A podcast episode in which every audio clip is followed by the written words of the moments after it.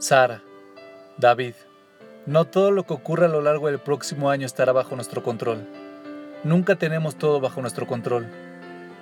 En Rosh Hashanah se inscribe y en Yom Kippur se sella.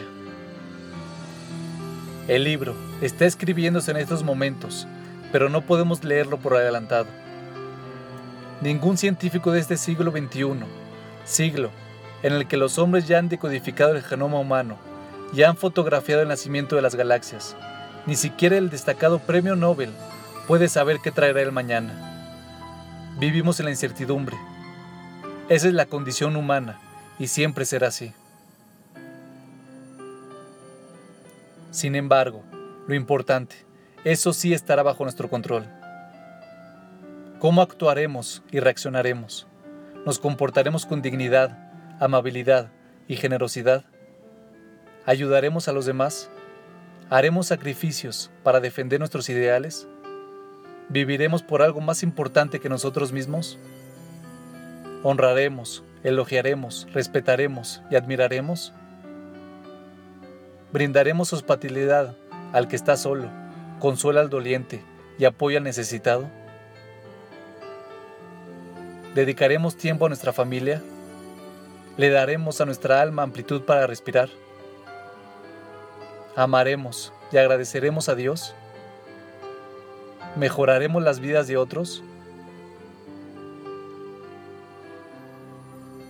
Estas son las preguntas que deberíamos hacernos en Yom Kippur. Porque la felicidad no depende de lo que nos sucede, sino de cómo respondemos a lo que nos sucede. Por lo tanto, en esta, mi última carta antes de Yom Kippur, quisiera compartir con ustedes 10 secretos que he aprendido del judaísmo Cualquiera sea el destino que les espere el año entrante, ellos les traerán felicidad. El primero, agradezcan. Una vez al día, al comienzo de las tefilot matutinas, agradezcan a Dios por todo lo que Él les ha dado. Por el simple hecho de hacerlo, habrán recorrido la mitad del camino hacia la felicidad. Todos poseemos la mayor parte de los ingredientes para una vida feliz solo que tendemos a darlos por sentado y a focalizarnos en los deseos que aún no hemos logrado cumplir.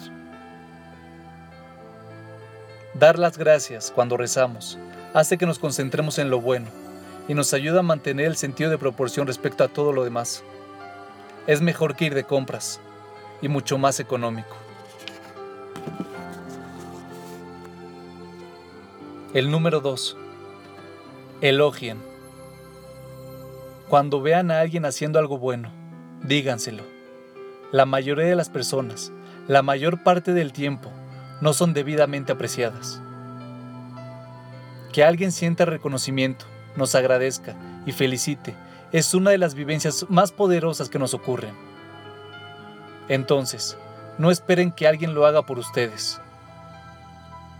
Háganlo ustedes por el otro.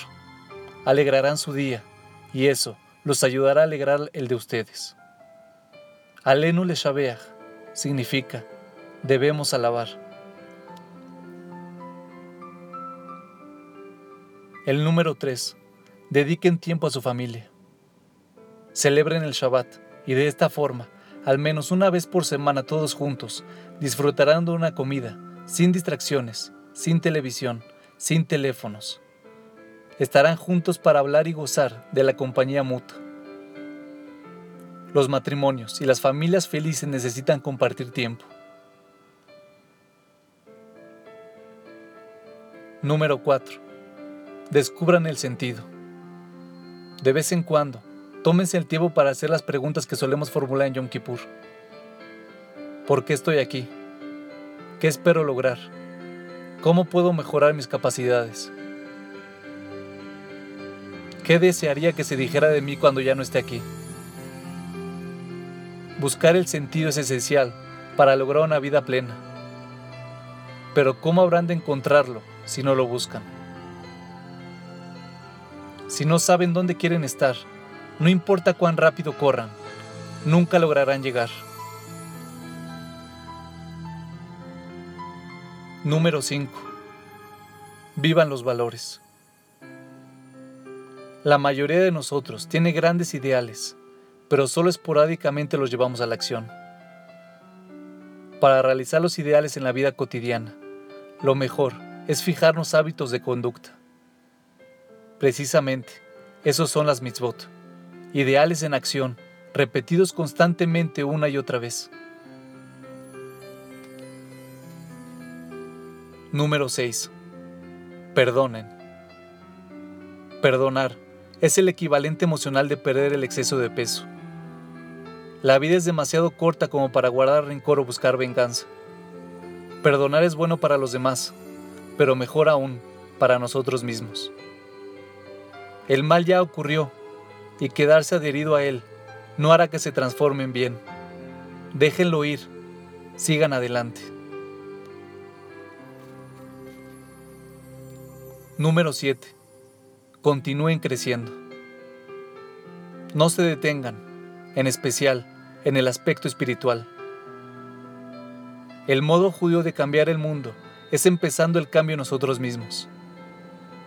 Ana Frank escribió, Qué maravilloso es que nadie necesite esperar ni un segundo para comenzar a mejorar el mundo.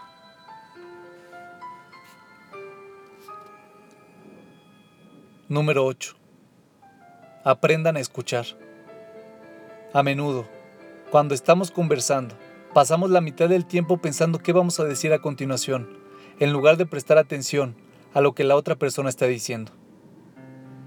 Escuchar es uno de los dones más importantes que podemos brindar a otra persona. Significa que estamos abiertos, que lo tomamos en serio, que aceptamos con gentileza el don de sus palabras.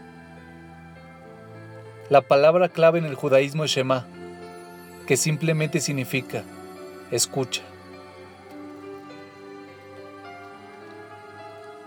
Número 9. Creen momentos de silencio en el alma. Libérense, aunque sea solo 5 minutos por día, de la tiranía de la tecnología, del teléfono celular, la computadora y todos los demás intrusos electrónicos.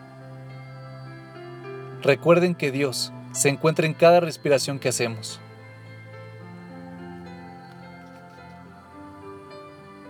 Número 10. Transformen el sufrimiento.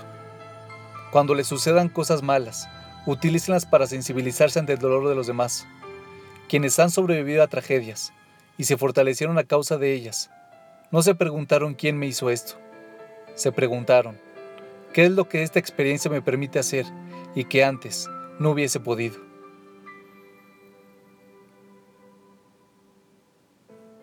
No maldijeron la oscuridad, sino que encendieron una vela. Se negaron a asumirse como víctimas de las circunstancias y en cambio, se tornaron agentes de esperanza.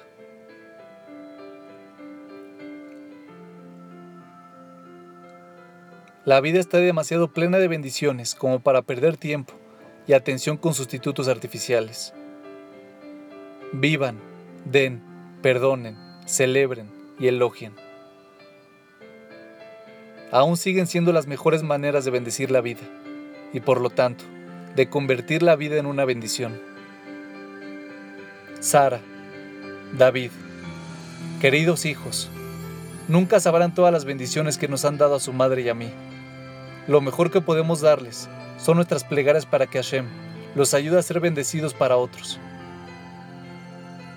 Sean lo mejor que puedan ser. Sean embajadores del judaísmo y del pueblo judío. Usen cada día para realizar algo exigente y nunca teman aprender y crecer. Los amamos. Que Dios los inscriba a ustedes y a sus hijos en el libro de la vida.